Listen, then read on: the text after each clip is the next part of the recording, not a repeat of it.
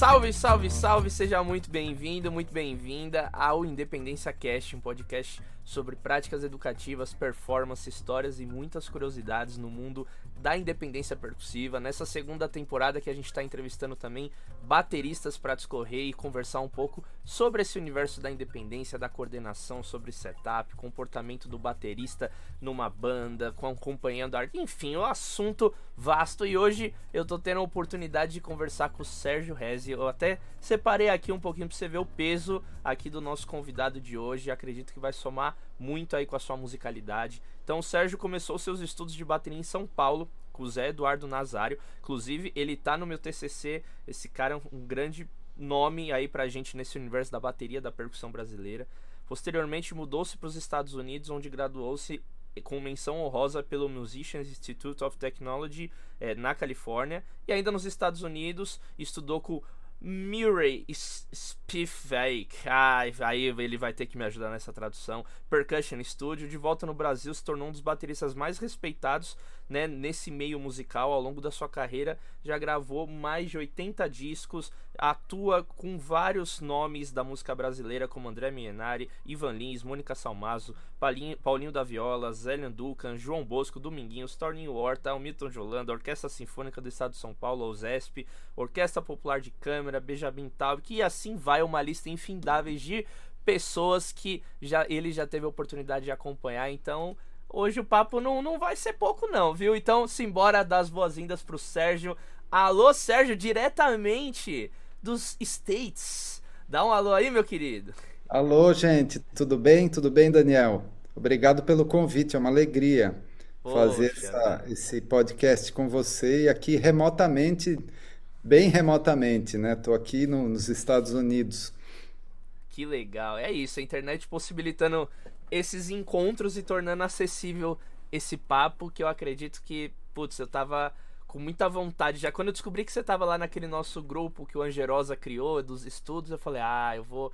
Deixa eu só criar um pouquinho mais de know-how para chamar ele pra gente para fazer esse papo. E que alegria que deu certo você ir fazendo um turnê, workshop.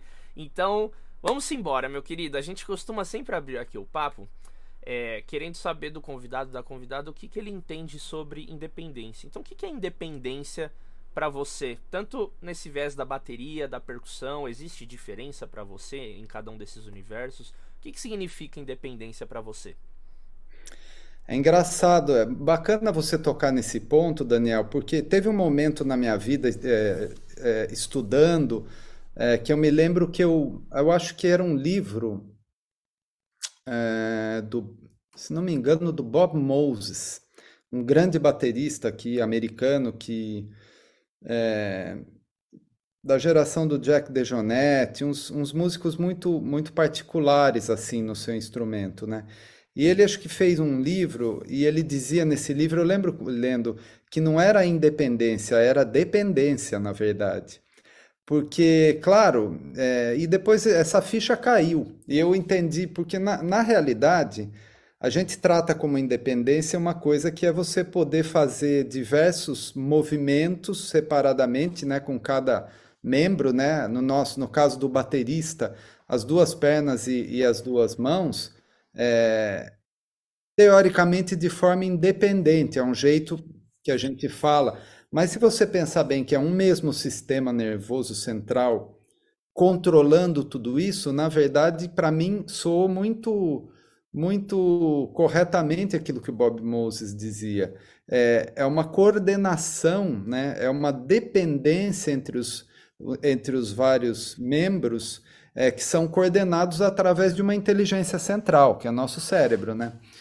Então, é, eu acho que é, às vezes a gente tem aquela impressão, poxa, eu vou vou fazer a independência aqui, peraí, meu pé faz uma figura, agora o pé esquerdo faz outra. Me lembro quando estava treinando uma coisa que eu peguei ali, aqueles grandes bateristas brasileiros, né, que revolucionaram a linguagem, o Nenê, é, Tuti Moreno, né, eles começaram a trabalhar muito com o mexendo é, tirando o chimbal do lugar comum, né? Daquela coisa do E no, do, no samba, por exemplo, im, é, imprimindo claves, né? Como a clave a clave de, um samba de roda, por exemplo, ou a clave do baião, né, sei lá, para no, no, pé esquerdo, um chimbal e o, o, samba de bumbo ou variações, eu me lembro estudando muito isso, como caiu essa ficha da, da dependência né, entre é, todos esses membros que estão se movimentando, porque a gente tem que ter a consciência do que um está fazendo e de como aquele outro movimento se relaciona fisicamente com aquilo, né? Então, costumo sempre estudar muito lentamente quando eu vou fazer uma coisa nova de independência, de coordenação, é, tentando visualizar o que cada membro está fazendo em relação ao outro, não isoladamente que isso que eu acho que às vezes é uma questão, né? A gente, ah, não, deixa eu treinar como, como esse chimbal vai. Ah, agora deixa eu fazer o bumbo. Aí você faz separado, mas depois para juntar, essa separação não levou em consideração é, a interface, vamos dizer assim, entre é, uma, como se fosse uma engrenagem, né? Quer dizer, quando eu estou descendo o meu pé para bater no bumbo, é, o que está fazendo o lado esquerdo, por exemplo, né, o pé esquerdo, que movimento ele está fazendo. Então, basicamente, né, falando assim bem a grosso modo, eu acho que é uma questão mesmo de interdependência e de consciência do movimento, muito, muito importante, né? Que, que é um desafio para o nosso instrumento, um grande desafio. Que legal você trazer essa, essa abordagem que eu lembro uma vez ouvindo o Carlos Stasi, professor de percussão lá da Unesp, do PIAP, que ele comentou no workshop que eu estava dando lá sobre independência dessa questão que a gente estuda independência para ter dependência, né? Porque depois que você encaixou essa engrenagem que você falou para você quebrar essa é, você tem que criar uma nova engrenagem, né? Então você, pô, estudei essa relação da clave 3-2 aqui com o pé aqui. Agora, se eu quiser fazer outro bumbo, e eu tenho que estudar de novo essa relação para criar uma outra engrenagem. E você acha que o baterista ele tá em constante criação dessas engrenagens ou você acredita que existem engrenagens, digamos assim, não universais, mas padrão que depois você consegue colocar coisas mais fáceis, por exemplo? Um, um exemplo que eu vejo muito dos bateristas é, por exemplo, tocar samba, bumbo, chimbal. Tum, tum, tum, tum, tum, tum, E eu percebo que essa engrenagem, depois que ela tá bem definida, ele consegue fazer qualquer coisa assim com as mãos e ali tá tum, tum, tum, como se fosse um, um, um, um trem, não para. Mas você acredita que existem outras assim que os bateristas eles buscam ao longo dessa jornada para desenvolver essa questão ou tá o tempo inteiro criando outras criando outras existe mais ou menos você sacou mais ou menos essa pergunta, como eu, dessa questão da independência? Eu acho que sim, vamos ver. Tá. Eu, eu, é, você estava você tava falando e eu estava visualizando algumas coisas. Por exemplo, hoje eu estou aqui na região de São Francisco, na Califórnia. Eu cheguei ontem à noite. Mas até ontem eu estava em Seattle, né? Dando, fazendo alguns shows com o Jovino, querido Jovino Santos Neto, que o grande pianista que tocou muitos anos é, ao lado do Hermeto Pascoal e que tem é, ele vive lá em Seattle já desde há quase 30 anos. E a gente fez uns shows juntos e eu também estava dando uma aula para alguns músicos, principalmente a maioria eram bateristas mesmo. Tinha percussionista também de hand percussion, né? Só... E, e surgiu uma coisa da, do samba, né? Você falou do samba. E a gente, quando. De fato, para você desenvolver aquele, vamos dizer, aquele, aquele, é, aquela levada básica do bumbo no samba, né? Tum-tum, tum-tum, tum-tum, tum-tum. Você até conseguir soltar a mão, as claves, né? A imitação do tamborim, vamos dizer, no aro da caixa ou na caixa, o chimbal, a levada é, junto com esse pé contínuo, você tem um tempo para desenvolver essa, essa coordenação. Agora, depois, por exemplo, quando você quer aliviar, às vezes a gente não quer tocar o samba o tempo inteiro, né? Com o pé, com, com, com uma, uma levada fixa no pé. A gente quer tirar o pé, né? A gente quer fazer o pé conversar com pontuações, né? Então, vamos dizer que você esteja fazendo a mesma coisa com as mãos, que você conseguiu é, desenvolver aquela coordenação, sei lá, uma clave, tac, tac, tac, tac, tac, tac, tá, tá no aro, né? E a levada pode ser a levada de semicolcheias, as coisas. E o bumbo, tum tum, tum tum, tum tum. Experimenta tirar esse bumbo, né?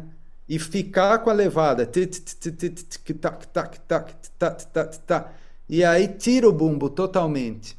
Às vezes a gente está tão habituado a manter esse bumbo fixo que você vai ver que a hora que você tira o bumbo e para, o, o, o braço, né, o, o, a levada com, com a mão direita e com a mão esquerda, ela dá uma titubeada.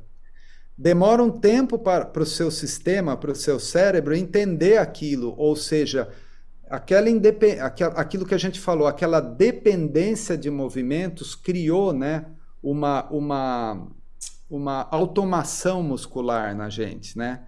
e você tem que desconstruir essa automação. Eu acho que tem a ver com, com essa observação que você falou. Você, de repente, tem que treinar também uma nova forma de, de, de coordenação, que é aliviando a perna direita no bumbo, se, for, se, o baterista for destro, né? Ou a perna esquerda, para quem tocar o bumbo com o pé esquerdo, claro.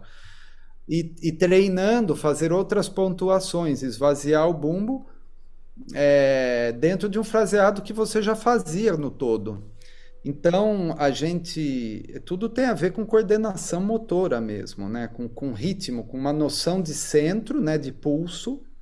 Né? A gente tem que sempre ter aquela noção do pulso, né? do, do fluxo, é, e, e, ter meio que um, uma coisa internalizada de lock, né? de, de travar ali e depois você vai construindo linguagem, né? Como você, como você citou. Você, se a gente fica habituado muito com um tipo de levada, quando você vai desconstruir, é um processo reverso de aprendizado também. Tem a ver? Acho que é, é Não, por aí. É total, é... total. Que eu vejo que alguns bateristas já falaram aqui dessa questão dos padrões, né? Que o baterista ele fica estudando assim a vida inteira e depois né? Que às vezes a gente vê, caraca, ele tá tocando tão solto e. Nossa, mas quando vai ver, o cara estudou. Tem vários padrões ali sendo misturados que o cara consegue circular livremente, assim. E essa questão das engrenagens, você acredita que quanto mais a gente vai criando novas engrenagens, as futuras que a gente for fazer, que a gente fizer, elas vão ser mais rápido pra gente aprender? Porque no começo é uma coisa. Jesus, isso não vai sair, é impossível. Mas com o tempo parece que vai facilitando, assim, enfim, já meio que respondi, mas por que que, de certa maneira, se a sua resposta for sim, que vai ficando mais rápido, por que que isso acontece, assim, na sua opinião? Eu acho que tem uma curva de aprendizagem, né? Como tudo na vida, tudo que a gente vai aprender, é, você tem um primeiro momento, é, às vezes um primeirinho momento, né? Aquele primeiríssimo que flui rápido. Depois você chega num ponto em que é, você sente que fica muito difícil. Para você passar né, daquele ponto é dolorido. E é um processo onde muitas pessoas desistem, né? Muitas pessoas deixam para lá o que elas estão aprendendo. No nosso caso, tocar um instrumento musical. É, então, só que quando você ultrapassa esse ponto, ou seja, quando você já conseguiu um, um certo domínio da linguagem, né? um domínio mais ampliado da linguagem, eu acho que para você fazer as sinapses, né, quando você vai aprender uma coisa nova, é, é só acrescentar. Né? Agora, tudo depende também de como você construiu esse conhecimento. Aquela velha história né, do, a, a, imagem da construção da casa. Né? Se você faz uma fundação sólida, com aqueles pilares bem construídos e a base construída, você vai fazer uma casa, um prédio, né? Você vai fazer bem alto. Se você fez uma fundação meio frágil, você vai ter momentos em que essa fragilidade vai criar um empecilho para você avançar. E aí, nesse momento, você ter, vai ter que dar uma marcha ré. Né? Você vai ter, às vezes, sozinho, você entende isso e dá aquela faz aquela volta, a volta para o básico. mas às vezes você precisa de uma ajuda, de um, de um bom professor, né, ou de alguma coisa assim. Mas eu acho que é isso, é um processo de aprendizado que tem uma curva que chega uma hora fica muito difícil, fica dolorido, né, dói. Eu lembro às vezes estudando algumas coisas de coordenação de independência, que eu ficava depois no final de horas praticando com dor de cabeça. E não era uma dor de cabeça comum daquelas que a gente sente, era uma dor muscular. Depois eu fui dar uma pesquisada, porque o cérebro ele fica dolorido quando você usa ele muito. da mesma forma, sei lá, que o músculo, né, quando você faz muito, muito exercício e tal.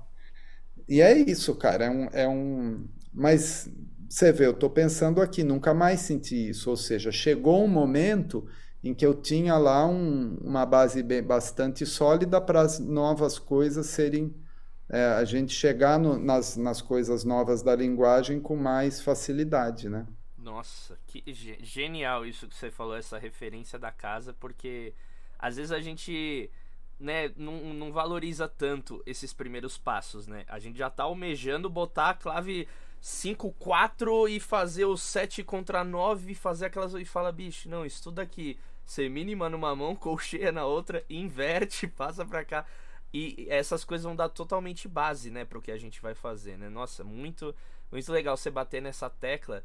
E eu queria, é, entrando obviamente num outro assunto, mas também tem a ver com isso, quando que a percussão ela chega assim no teu, set, no teu setup?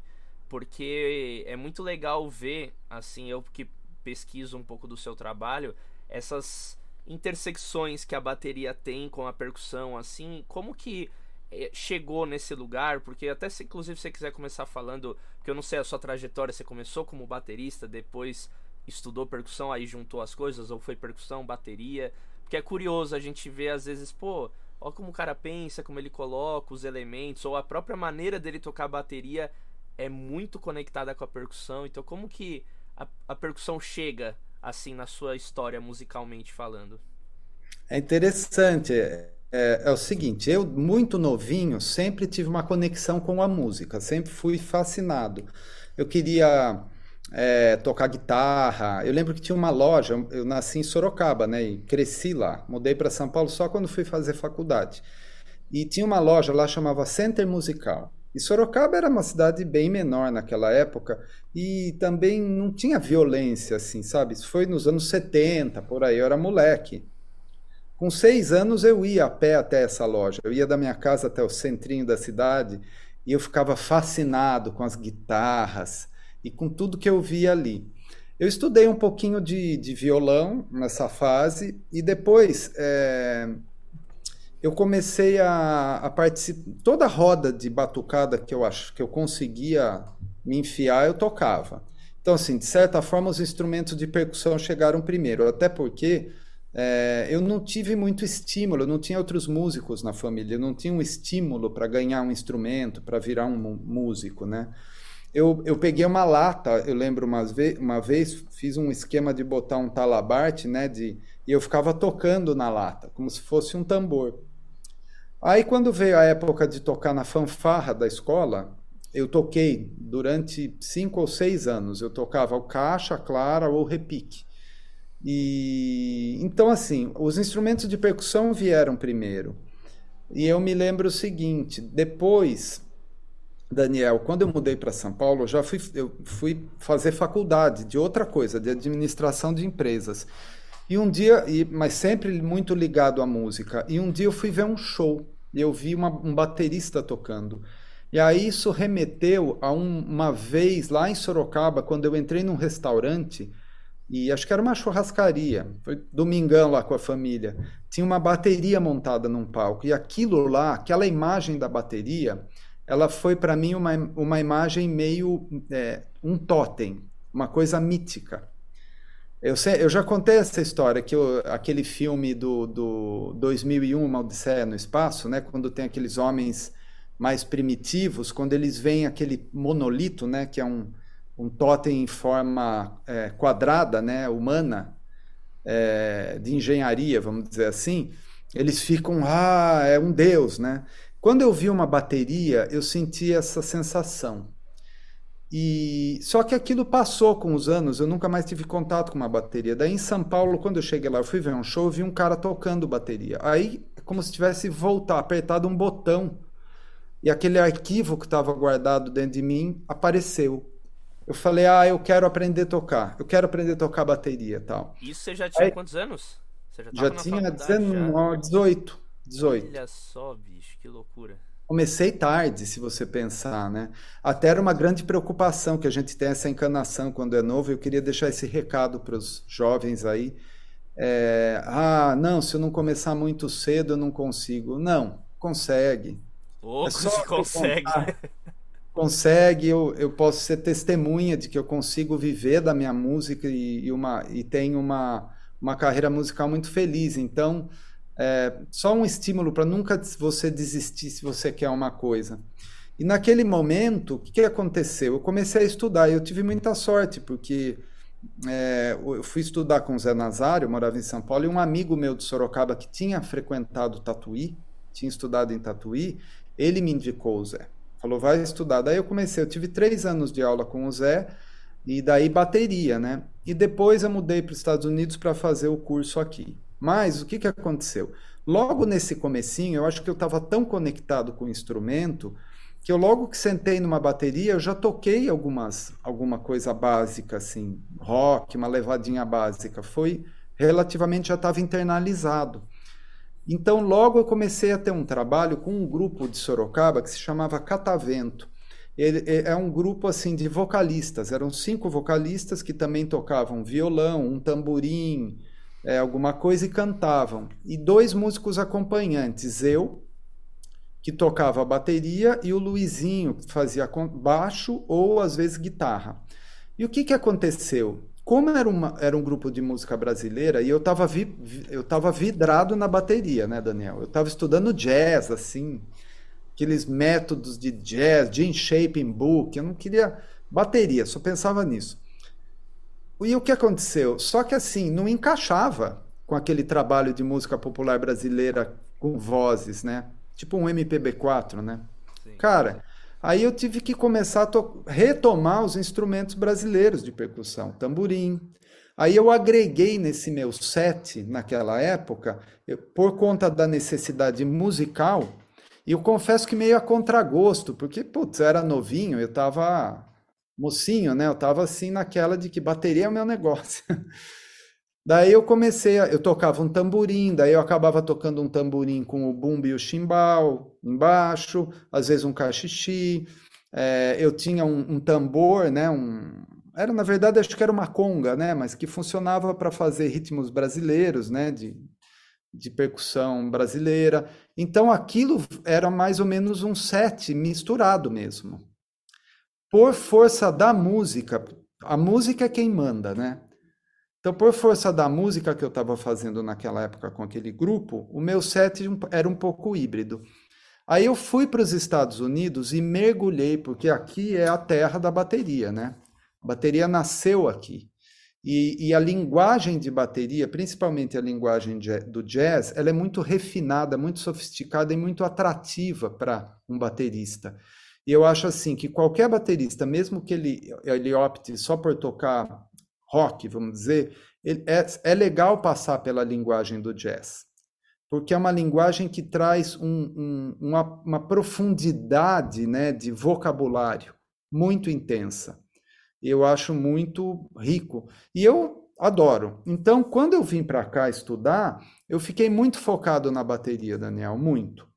Aí estudei, né? Quando eu voltei para o Brasil, foi engraçado, no meio dos anos 90, estava acontecendo uma coisa no Brasil que era meio que uma retomada das nossas tradições. Eu acho que até por conta da abertura democrática, né? A gente saiu da ditadura no final dos anos 80, então foi uma década de busca. Surgiram muitos artistas, eu me lembro, buscando a música brasileira.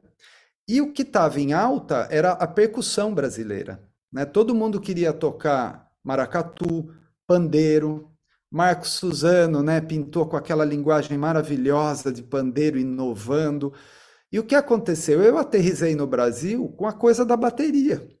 E aí tem uma passagem que eu já contei em outras situações, que um grande amigo meu, que é o Benjamin Taubkin, que é um grande pianista e, e produtor musical, eu conheci ele ali por 97, e eu tinha chegado há pouco tempo no Brasil, e conversando, o Benjamin, eu falava sobre a poxa, mas eu estou tendo uma certa dificuldade aqui com a bateria, eu estou vendo todo mundo tocando percussão. Muitos bateristas tinham é, deixado a bateria e começado a tocar instrumentos de percussão. E aí o Benjamin falou: Ah, meu, o futuro é da percussão. Imagina, cara. E é uma autoridade assim falando, né? Daí eu fiquei muito, como dizem, com zero, né? É. Eu tive que repensar, Daniel. Eu dei uma e parada. Eu aqui, né? Eu, meu tim, tim, tirim, tim, tirim, cadê, pô? É, e tocando muito música brasileira na bateria, porque eu adoro, né? E, e, e, nos Estados Unidos eu toquei muito música brasileira na bateria. Aí o que que aconteceu? É... Pô, ligou uma máquina aqui automática sem eu pedir, acho que uma cafeteira lá. Vamos embora, tá tranquilo. Já foi. Bom, daí o que que aconteceu? É... Eu olhei para dentro e falei: não, mas eu amo a bateria. Por quê? A bateria tem um lance dela que tem a ver com o começo da nossa conversa. É uma pessoa, é um sistema nervoso central tocando as duas pernas e os dois braços. Não precisa ser o tempo todo, né? Assim, mas. E isso cria uma certa força motriz, uma certa pressão que vem por baixo do chão né? Eu, eu tenho essa sensação que é característica da bateria. A percussão manual, né? Cada um percussionista tocando um instrumento, outro, outro, outro, outro, é lindo também, claro, mas é outro tipo de pressão, é outro tipo de movimento. E esse movimento, essa pressão que eu estou falando da bateria, é, me seduz muito, eu adoro isso. É, e é uma coisa fisicamente, para mim, muito é, prazerosa. Assim. Então, o que, que acontece? Eu, naquele momento, eu resolvi vou, vou me olhar um pouquinho para dentro. Estava no começo da minha chegada em São Paulo, não tinha muito trabalho ainda. E o que eu fiz? Eu desmontei minha bateria. Eu falei, não, eu gosto da bateria. O que, que é o básico da bateria? É o bumbo. Né? A bateria nasceu disso. De um tambor grave, né? de marching band, que foi para o pé, que é o bumbo. O prato a dois, que tocava também nas bandas, que foi para o outro pé. E a caixa, que tocava nas bandas, e foi para as mãos, né? Então eu, eu desmontei minha bateria e eu montei assim: bumbo, chimbal e caixa. E falei: eu vou retomar daqui. Eu vou ver o que, que eu posso fazer para a música que está sendo feita no Brasil agora, que eu gosto. Eu quero me inserir nisso, eu quero ver como é que eu lido com isso aqui. Aí surgiu essa coisa do jeito que eu monto o meu set, porque ficou um espaço na minha frente. Em vez do tom-tom, ficou um buraco. Aí, como eu amo o som dos pratos, eu botei um prato na minha frente, bem na minha frente. Então, a minha, o meu set evoluiu assim. Ele foi redefinido por conta dessa história que eu contei. Então, ficou o bumbo, o chimbal e a caixa como as fundações do instrumento, aqueles pilares. E aí tinha um prato na minha, na minha frente. Aí, conforme as situações musicais foram acontecendo, eu fui incrementando. Então, assim, daqui a pouco fui tocar com o André Memari, que a gente se conheceu, aí eu botei mais um prato, porque eu senti que precisava. Aí eu botei o, o, o surdo do meu lado direito. Aí depois, em algumas situações, eu vi que precisava de um tamborim. Aí pendurei um tamborim. Depois eu descobri o som das frigideiras. Aí, em muitas situações, eu uso uma frigideira, inclusive naquele show com a Ana, que eu ponho do lado direito. Então, o meu set, como você perguntou, ele evoluiu para ser do jeito que ele é, incorporando outras vozes, é, por conta dessa história que eu te contei.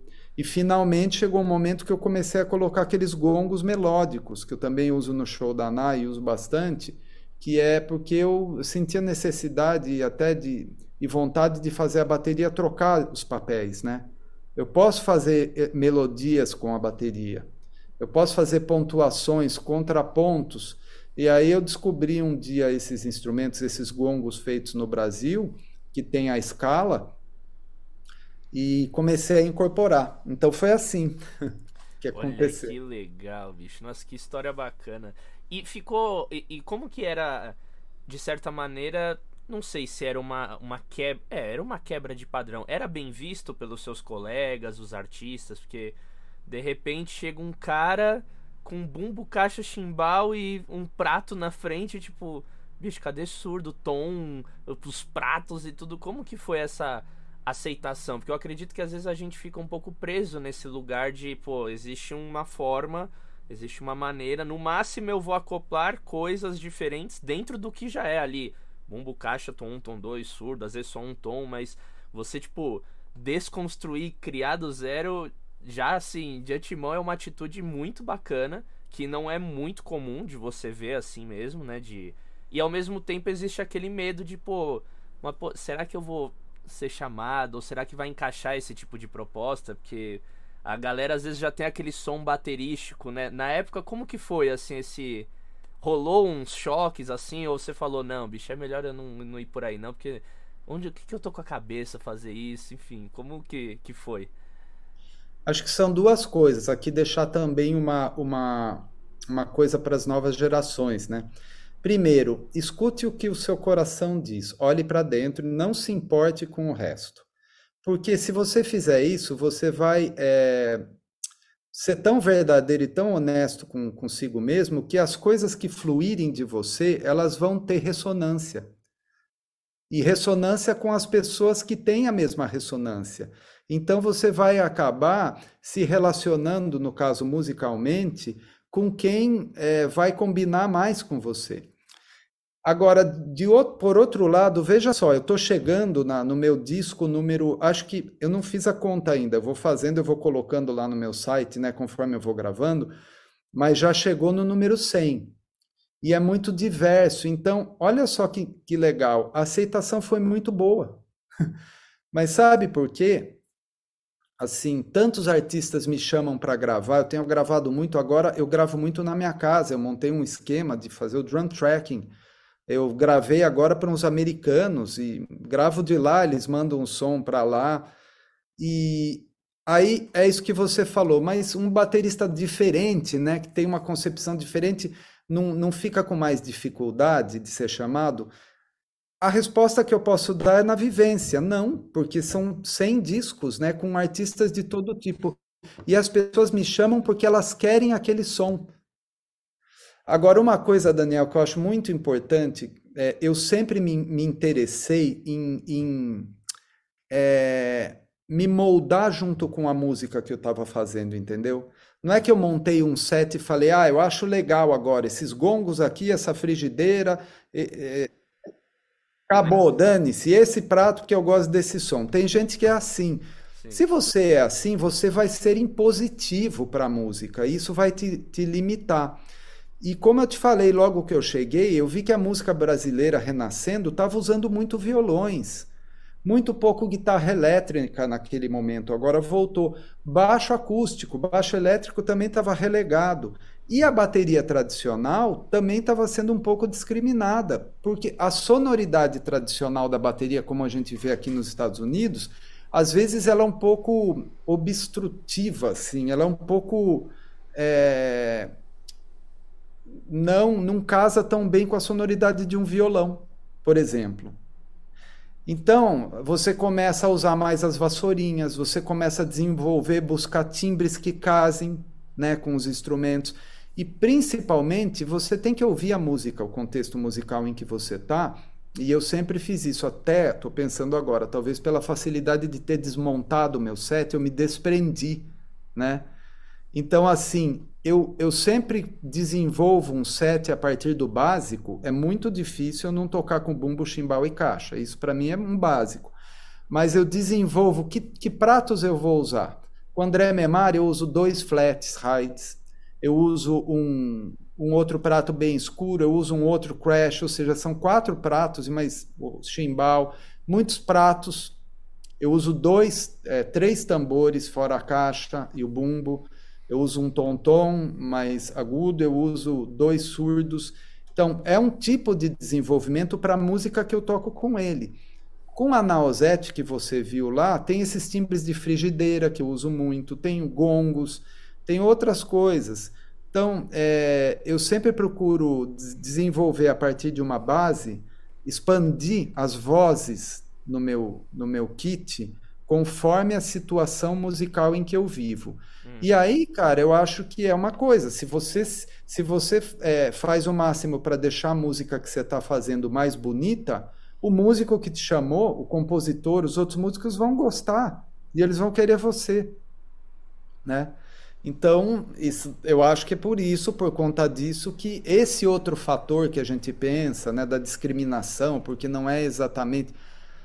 É, talvez na, naquele primeiro momento eu não, eu, não, eu, eu não fui tão lembrado pela comunidade baterística. Olha que engraçado. Talvez não me chamassem tanto para encontros. Pela bolha. É, talvez, né? Ah, vamos fazer um encontro de bateria. Ninguém lembrava de mim porque fazia uma imagem que eu era uma coisa diferente. Não, será que é baterista? Não, é percussionista? Não. É...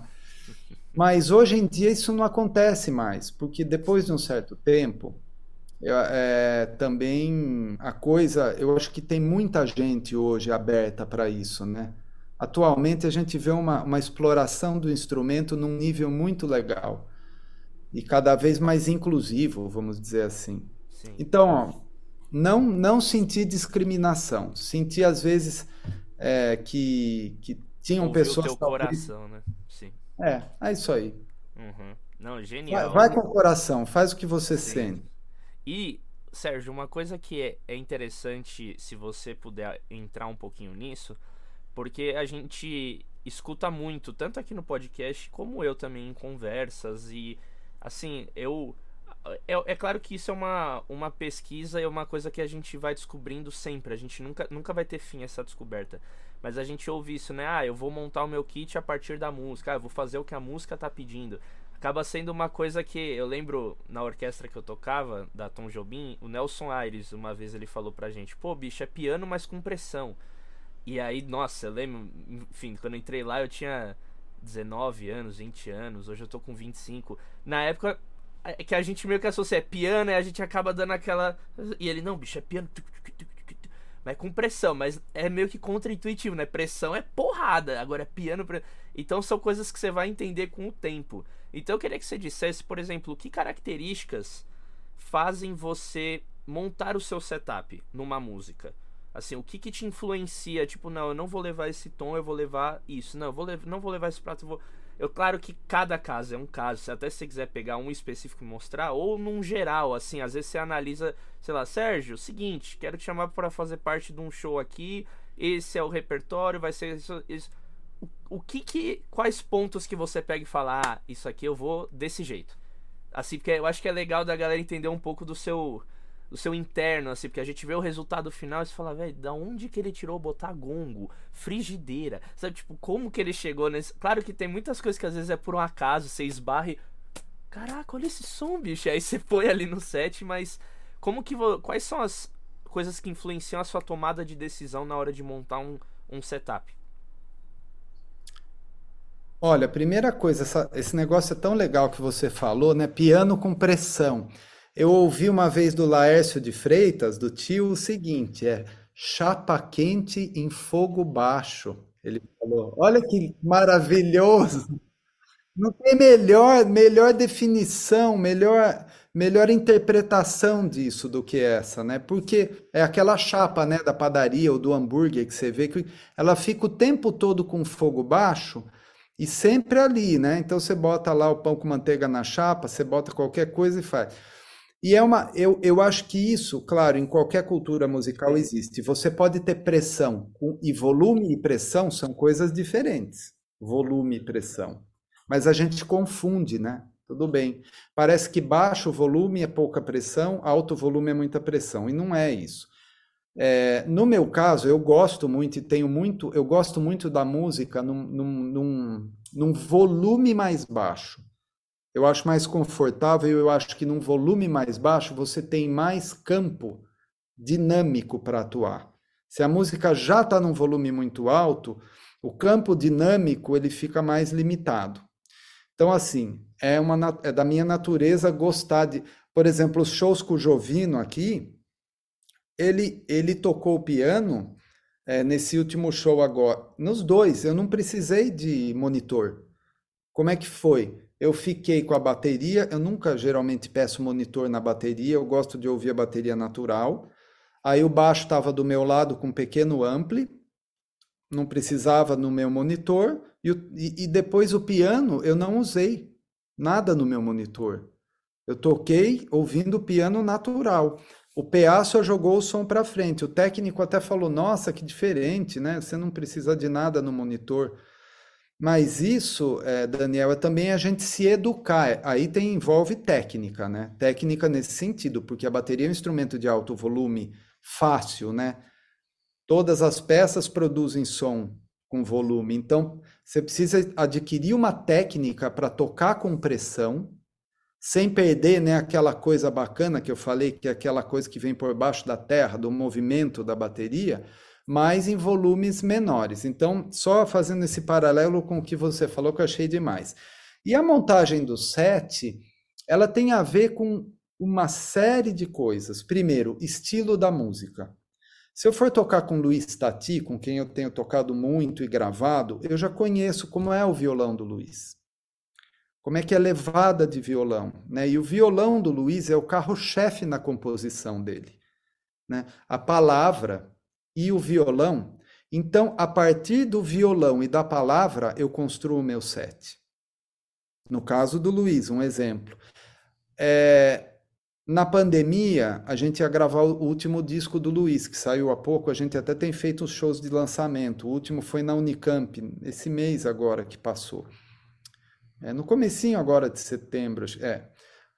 Como é que eu fiz? Ele me, eles me, o, jo, o Jonas, que é o, que é o Jonas Tati, que é violonista e produtor, e é filho do Luiz, ele me mandou basicamente violão e voz do Luiz ali. Nem era o violão definitivo.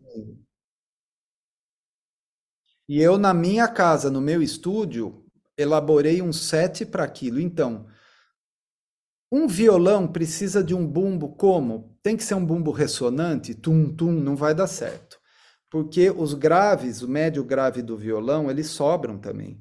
Então o bumbo tinha que ser de acordo, ele tinha que encaixar no grave do violão. Então aí eu pego o bumbo apropriado lá, eu tenho três bumbos. Peguei o bumbo apropriado, com a pele apropriado, com o, o, é, o abafamento, vamos dizer assim, né, apropriado. É, a caixa que eu achava mais legal. É, daí vai evoluindo. Eu vou montando de acordo com o que eu escuto, né, da música, do estilo. Ah, aqui eu acho que eu vou precisar de um tom-tom, vou precisar de um surdo ou dois. É, daí eu experimento os pratos. Eu tenho vários pratos, eu tenho endorsement com a Bósforos e eu adoro pratos. Então sempre que eu posso, eu vou aumentando a minha minha paleta de cores, né? Porque os pratos são cores, que é nem um pintor, né? Quanto mais cor você tiver, então eu experimento. Às vezes eu gasto um tempo, cara, um tempo enorme. Às vezes eu vou fazer uma gravação isso também vale para show, né? Mas na gravação, é, às vezes eu. Porque a gravação você grava uma música, por exemplo, e você pode trocar, né? No show você não fica trocando as cores, né? Você tem que desenvolver um kit básico que atenda ao repertório todo. Na gravação, às vezes você pode trocar o prato, trocar o chimbal. Então é um processo dos sons, né? Quais sons vão se encaixar melhor com o som daquele trabalho? E aí vai passando. Hum?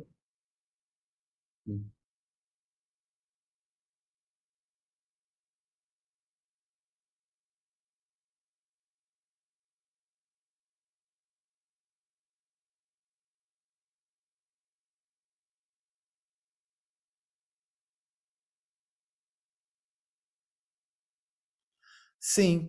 E no meu caso, como um reflexo da questão anterior que você levantou, né? Como é que você conseguiu o seu espaço sem né, um espaço de ter bastante trabalho tal, é, fazendo a sua sonoridade? E, e daí acontece o seguinte: as pessoas me chamam por conta da minha sonoridade. Elas não vão chamar porque eu sou um baterista aqui. Não, eu preciso aqui de uma coisa que seja aquele blues exatamente igual àquela bateria tocada de blues X. Ou aquela, então, geralmente não é isso. Quando me chamam, é porque já sabem mais ou menos a, a minha sonoridade, eles querem aquilo. Então, como consequência disso, eu sempre tenho muita liberdade de criação. Mas claro que também no, na vida artística a gente tem que aprender a lidar com a nossa vaidade, com o nosso ego. Às vezes você vem com uma ideia, você constrói essa ideia, mas não é a ideia do produtor, não é a ideia do compositor. Então, outra coisa que eu também faço, eu faço um esboço. Vamos dizer que eu vou fazer um show novo, né? É, se eu gravei nesse disco do show novo, eu já sei a sonoridade, porque esse processo de trabalho já foi feito anteriormente para gravar. Se vai ser um repertório novo de um show que eu não gravei o disco, eu vou procurar ouvir o disco e adaptar é, para as coisas, para as minhas sonoridades, mas eu sempre procuro fazer um rascunho, Daniel, sabe?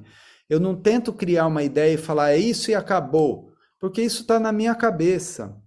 A gente constrói juntos, em grupo, isso é que é legal. Então eu faço um rascunhão, um esboço geral de sonoridades e de ideias, e na hora que começam os ensaios, né, daí a gente eu vou fechando junto. Às vezes o pessoal estranha, é, é engraçado, porque eu, eu tô com um trabalho esse ano do, do, de um quarteto meu, né, que é maravilhoso, que tem o Daniel Gragil no piano, o Cidiel Vieira no contrabaixo e o Alexandre Ribeiro clarinete. E a gente, a gente, ensaiando e construindo o repertório juntos, às vezes eu parava e falava: não, gente, agora é o seguinte, eu vou trocar esse prato aqui, vamos tocar esse mesmo pedaço dessa música com esse prato. Pim, bim, bim. Agora me digam qual você, qual deles você prefere. Aí vamos tocar esse mesmo pedaço. Eu troco para. Eles olharam e falaram: gente, você é maluco, cara. Tá, tá fazendo eleição de prato, né? Mas é legal, cara, porque é o ouvido do outro músico que está recebendo o seu som. Como é que ele recebe? Né? É bacana ouvir. Nossa, que demais. Cara, que cuidado. Você vê como como são as coisas, né? Claro que a gente tem, tem várias fases assim na nossa vida musical e que eu percebo assim, olhando para trás da minha, hoje o que eu tô e daqui a alguns anos eu vou olhar que eu tô agora e falar, olha que interessante. Porque é legal ouvir assim de você, porque dá para perceber o quanto que é importante, como você falou no começo, essa fundação que muitas vezes a pessoa ela tá aqui e ela já tá querendo estar tá nesse lugar que você tá falando, já experimentar para às vezes a pessoa ela nem consegue sacar essa diferença. É, é o tempo mesmo que você vai a, criando, né, essa coisa mais deixando o ouvido mais afiado, aprimorado e também tendo esses gostos. Então é é muito legal deixar esse insight também, né? Porque de certa maneira às vezes a gente ouve isso e gera uma ansiedade, caraca, eu não tô fazendo isso. Porra, eu não tenho essa percepção, mas é tipo, tá tudo bem, velho, sabe? pô, o que eu tenho de vida o cara tem de estrada, então você quer comparar, é muito injusto às vezes colocar nesse lugar, né? Exatamente. E outra coisa, olha, a ansiedade é uma coisa natural da, de uma fase da juventude, vamos dizer assim. Porque é, você está em busca, você está buscando, você é, é normal ter ansiedade, a gente não precisa se preocupar. Eu acho que a gente tem que tomar cuidado para que a ansiedade não pode nos dominar, né? Ela não, porque se ela nos domina, ela vai constituir um fator de paralisação. Quando você fica muito ansioso, você não, acaba não fazendo nada de tanta ansiedade. Mas um pouco de ansiedade é bom para movimentar a roda né, da criação. E até, né, sempre, eu também fico com ansiedade. Eu ia vir para cá, para essa mini turnê que eu estou fazendo, coisas tão diferentes, né? Com Jovino, agora eu estou aqui, vou fazer com outros músicos um outro repertório. Você fica ansioso, né? Não, mas o que, que eu vou fazer? O que eu vou levar? É normal, porque a ansiedade, vamos dizer assim, ela é um fermento também da realização e da criatividade. Mas ela não pode te dominar, não, mas é, não pode ser exagerada. E é claro, com a passagem do tempo, o amadurecimento faz com que a gente tenha muita experiência vivida e aí você fica mais tranquilo, né? É, você, você sabe por experimento, por vida vivida, né? Certas situações vão se repetindo. Você, ah, não, então agora vai ser assim, daqui a pouco vai ser assado e pronto, vai desembocar naquilo. Então também essa essa essa coisa para a galera que está estudando, jovem e tal, não, não, não deixar a ansiedade dominar, mas tomar proveito disso, né? Desse fator, desse desconforto, dessa necessidade de. Porque isso ajuda no processo de desenvolvimento, claro. Sim, é aí que a gente cresce, né? Nossa, que demais, que demais. Sérgio, muito. Nossa, não tenho nem o que dizer, cara, tá? Muito legal esse papo. Se deixar, a gente vai falando até o nosso fuso horário se encontrar de Brasil e Estados Unidos. Mas, cara, eu queria já ir caminhando pro, pros finalmente aqui, te agradecer pelo seu tempo, por essa partilha que foi riquíssima. Nossa, aprendi demais. Acredito que quem tá ouvindo, nos assistindo também aprendeu muito. E queria que você deixasse um recado, além dos vários que você já falou aqui ao longo do papo, para a galera que está começando a se aventurar nesse universo da independência, da coordenação. O nosso público aqui é mais de percussionistas que, por exemplo, estão se aventurando nessa questão da percuteria, de tocar bateria, tudo. E também, óbvio que com a, a sua vinda aqui, muitos bateristas também vão escutar esse papo. Então, que dicas que você dá para a galera que está se aventurando nesse universo, num sentido de continuar buscando a sua música, de continuar buscando esse seu lugar que vai se encontrar como você muito bem se encontrou e depois foi criando uma trajetória linda, que eu acho que é, é legal deixar esse esse insight aí pra turma e também para mim, obviamente, né? Eu não me excluo desse público que gostaria de ouvir isso. eu acho que a primeira coisa é você tocar para a música. Sabe? Quando você deixa a sua antena aberta para receber a música, é, ela vai é, trazer coisas para você que você muito surpreendentes, muito legais, muito surpreendentes. Então, é, toque para música, é, fique aberto para a música, a situação musical ao lado de outros músicos, ouça mais o que o outro está fazendo do que o que você está fazendo, que isso é uma coisa que a gente Geralmente a gente quer se ouvir, né? O que você está tocando, mas aí você esquece de ouvir o som que está rolando em volta. Então, assim, quando você começa a ouvir mais o outro músico do que o que você está fazendo, é sinal de que você está encaixando melhor na mix. Você já está tocando mixado, vamos dizer assim, e você está deixando a música te, te dizer espontaneamente o que, o que, que você vai fazer. Se você começar a pensar no que você vai fazer antes, azarou. Não é a mesma coisa. E assim, esse, esse processo mais racional é a hora de estudar. Na hora de estudar, cara, aí é racional. Então a dica que eu dou: estude muito lentamente. Eu faço muito isso. Vai aprender uma coisa nova que envolve uma coordenação complexa Primeiro, eu não uso metrônomo daí. Eu, eu só eu, eu estudo assim numa velocidade que mecanicamente a minha cabeça consiga saber a próxima coisa que vai acontecer. Agora o pé vai fazer isso, o pé esquerdo vai fazer aquilo, a mão vai fazer isso. Sabe? É um processo quase que pensar em câmera lenta e é mecânico. Depois que esse processo internaliza, que você começa a fluir e as coisas andam, daí eu ligo o metrônomo. Daí eu estudo com o metrônomo. Aí eu ponho três velocidades, uma bem lenta, às vezes C mínima 50. É infernal fazer coisas a mínima 45, 50. Fazer ter, ter o groove, né? Aí depois eu pego uma velocidade intermediária e uma velocidade máxima, que é aquela que eu consigo tocar com conforto, né? Se começar a ficar muito tenso, não, eu, eu volto. Então, imagino três nesse processo. Um primeiro processo mecânico, cerebral, de não tocar com metrônomo, de pegar a coisa e enfiar dentro, né? conseguir ter ela dentro. Depois que ela está, aí uma rotina de estudo com três velocidades, uma bem lenta, uma média intermediária e uma que é o máximo que você consegue sem ficar tenso, né? diariamente e sempre expandindo pouquinho por pouquinho aquele máximo, né? E chega uma hora, isso é o processo de estudar.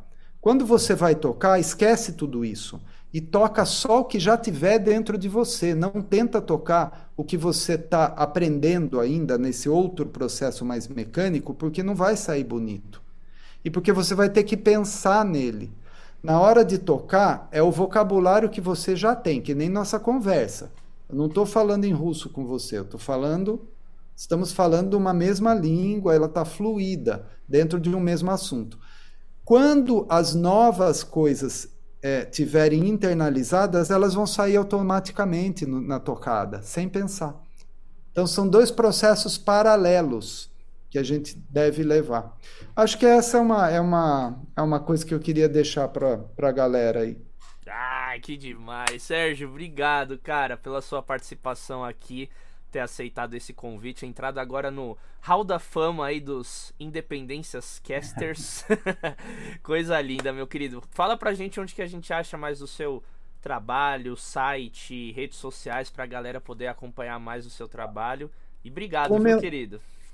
Ó, eu, eu agradeço muito, Daniel. Foi uma delícia ter esse papo com você e muito bacana mesmo. E, e, é sempre legal compartilhar a música. A gente, a, música deixa a gente sempre criança, né? Eu olho para uma bateria, eu fico, eu me lembro que é o primeiro, como eu olhei, como eu vi da primeira vez. É amor, é emoção, é paixão. Essa é uma vantagem de ser músicos, né? A gente vive com da paixão. O meu trabalho é o seguinte: eu tenho o Instagram, Sérgio, tudo com meu nome, Sérgio Reze, tá lá. O Instagram, eu sempre estou postando, inclusive as coisas da viagem aqui. Eu tenho o meu Facebook, que é mais ou menos eu, as mesmas coisas vão sendo postadas e também é pelo meu nome.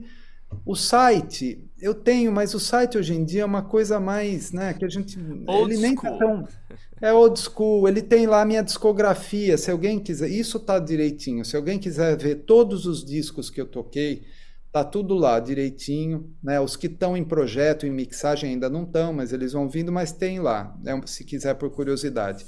E eu tenho meu canal do YouTube, que é uma coisa relativamente nova que eu comecei, mas que está indo legal, onde eu tenho também é, do meu projeto que se chama Falando Música, tem encontros que eu tenho com músicos, é, tipo podcasts assim, onde eu demonstrei tocando e conversei ao longo da pandemia, né? É, como é que tava, como é que eu fiz isso, como é que eu fiz aquilo. Tem os sons que eu toco e tem uma coisa que eu mais recente que eu acho muito bacana, se alguém quiser conhecer bem profundamente meu trabalho também, eu fiz um show com esse meu quarteto que é recente, que é o que chama Sérgio Reze falando música quarteto, que tem o Daniel Gragil, o Alexandre Ribeiro, o Cidiel e eu. E tem um show que eu acho muito legal que está é, tá no YouTube, está no canal do Instrumental Sesc Brasil. A gente fez um show lá que está inteiro, está muito bem gravado o som. E é legal de ver, para quem quiser conhecer assim o meu trabalho bem num todo, num olhar instrumental, né? Ali. E é isso, tá? Todos esses canais aí. Que maravilha, querido. É isso. Obrigado, então. Esse foi o nosso episódio de hoje, meu povo. Se você chegou até aqui, não esquece então de se inscrever no canal, seguir o nosso podcast e acompanhar também tudo isso que o Sérgio falou. Volta esse episódio, pega papel e caneta, porque tem ouro nessa entrevista aqui. Eu tô totalmente lisonjeado, a cabeça tá explodindo. E nos vemos semana que vem com mais um convidado da pesada. Aquele abraço.